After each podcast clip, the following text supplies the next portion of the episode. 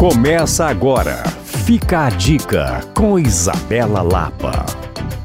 Um turismo que há muito tempo ganha espaço e que cresceu consideravelmente na pandemia foi o turismo de cabanas. A verdade é que ele não foi apenas uma tendência, ele segue e seguirá com tudo. Afinal, quem não gosta de um espaço privativo, repleto de conforto, com uma estrutura completa e o principal, rodeado pela natureza? Esses espaços estão com tudo e a região de Belo Horizonte é repleta de possibilidades. Isso mesmo, temos várias cidades próximas da gente com opções incríveis de hospedagem em cabanas. Já falei desse assunto várias vezes aqui no Fica a Dica, mas hoje quero lembrar alguns nomes que vale a pena você colocar no radar. O primeiro são as cabanas na mata, em Moeda. Mas você também não pode deixar de analisar com cuidado o refúgio Santa Isabel em São Gonçalo do Pará. Outra opção especial bem ali em Brumadinho é o Tipi da Serra. Agora, Itatiaia, que fica entre Ouro Preto e Ouro Branco, e Macacos são regiões que também estão repletas de cabanas. Você deve estar se perguntando, mas Isabela, como você encontra tudo isso? Basta fazer uma pesquisa com calma no Airbnb. E claro, eu também sempre dou essas dicas aqui no Fica a Dica e lá no Instagram Coisas de Mineiro. Para aproveitar tudo, você pode acessar alvoradafm.com.br barra podcasts. Eu sou Isabela Lapa para Alvorada